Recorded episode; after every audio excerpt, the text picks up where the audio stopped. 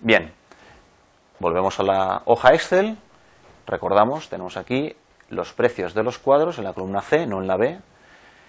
Y en la columna E hemos de introducir la retención de IRPF que hay que aplicar a cada una de esas cantidades. ¿De acuerdo?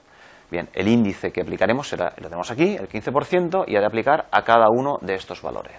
Y lo hemos de introducir en la columna E. Lógicamente, cada, a cada uno a su altura.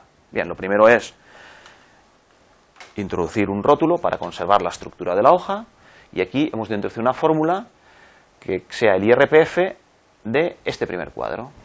Bien, el, índice lo tenemos aquí y el precio lo tenemos aquí. Luego nada más sencillo que utilizar la fórmula correspondiente. Igual, el valor de esta celda, B8.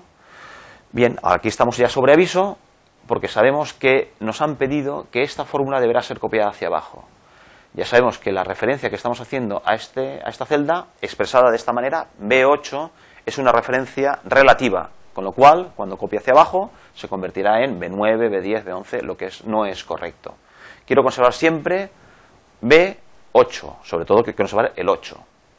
Bien, para ir cambiando en las cuatro formas posibles que tenemos de una referencia, pulsando la tecla F4 tenemos, podemos ir pasando por las cuatro. B8, dólar B, dólar 8, B, dólar 8, dólar B8, B8.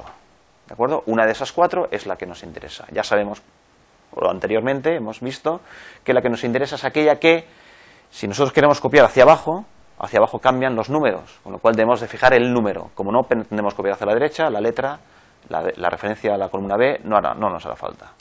Bien. Luego la respuesta correcta es B dólar 8 multiplicado por el valor correspondiente que es lo que hay en la celda C2, referencia relativa, yo querré copiar esta referencia, esta fórmula, hacia abajo. Quiero que C2 se convierta en C3, C4, C5. Correcto. Luego la referencia relativa nos vale. Intro. Volvemos a la misma y copiamos hacia abajo y vemos que en todas ellas tenemos el valor del IRPF que debemos aplicar.